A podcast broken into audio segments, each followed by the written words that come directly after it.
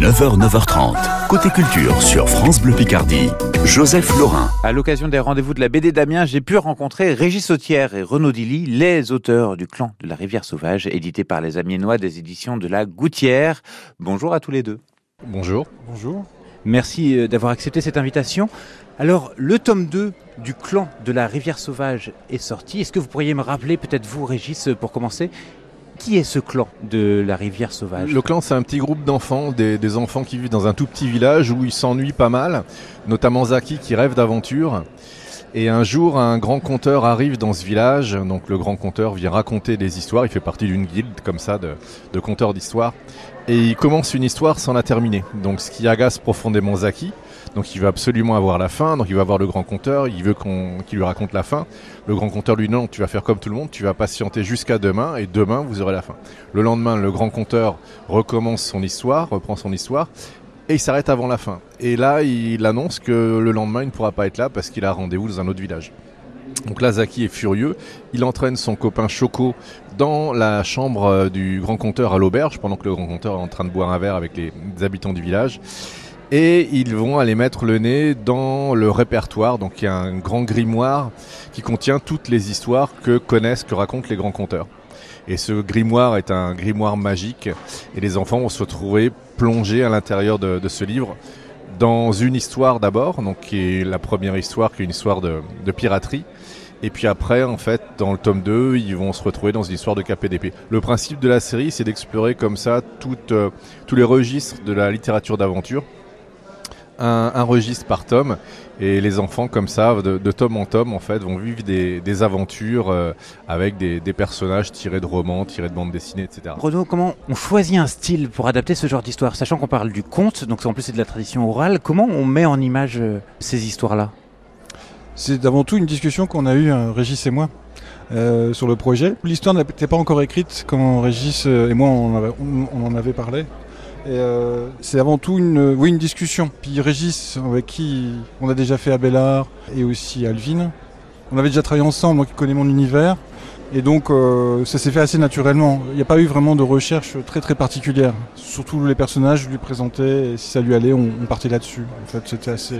C'est même un peu l'inverse en fait, c'est-à-dire que moi je pars toujours de l'univers graphique du dessinateur et comme Renault, un univers gra graphique qui lui est propre vraiment euh, qu'il a développé au fil de tous les albums qu'il a fait, soit en solo, soit, avec moi. Et euh, donc je suis vraiment parti de ça, de ce que m'inspirait son dessin pour écrire une histoire qui, voilà, à mon sens, lui correspondait. Et je trouve que ça marche particulièrement bien parce que dans votre style, Renaud, il y a ce, ces hachures, ce travail sur les hachures, oui. et, et, qui n'est pas sans rappeler Gustave Doré, les contes justement. Et donc il y avait quelque chose de très littéraire, j'ai trouvé, dans cette euh, vieille imprimerie. J'ai un plaisir des vieilles gravures, des, ce qu'on appelle les vieux dessins, des, des, techniques anciennes. Même dans ma façon de travailler, je reste très traditionnel, plume, pinceau, et je reste très fort là-dessus.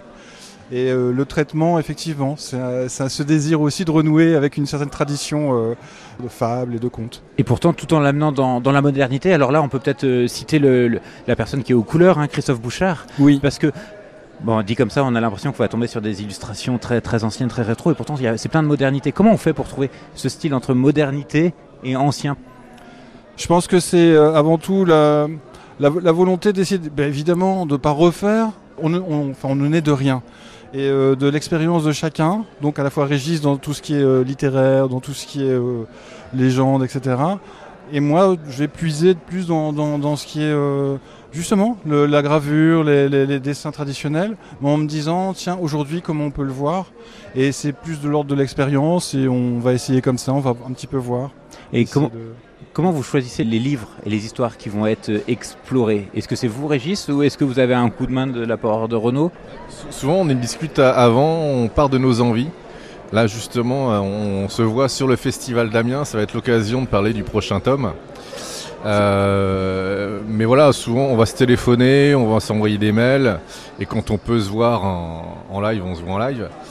Mais l'élément essentiel, c'est ça, c'est les envies. Qu'est-ce qu'on a envie de raconter? Quel univers on a envie d'explorer?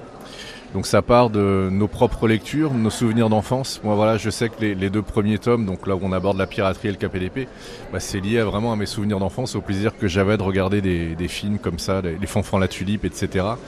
Et puis des histoires de pirates.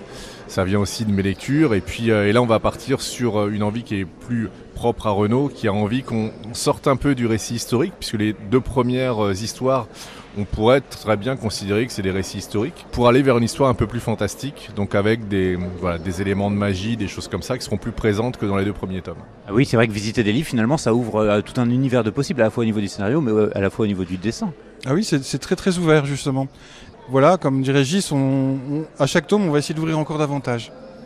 Mais il va y avoir combien de tomes 204, je crois. Mais... On n'avait pas dit 207 tant, que tout le monde prend du plaisir à la fois à lire et à faire cette bande dessinée.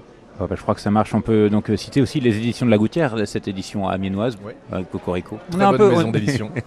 merci beaucoup Renaud Dilly et merci beaucoup Régis Sautière d'avoir été avec nous ce matin dans Côté Culture. Je le rappelle, la BD s'appelle Le clan de la rivière sauvage et le tome 2 vient de sortir.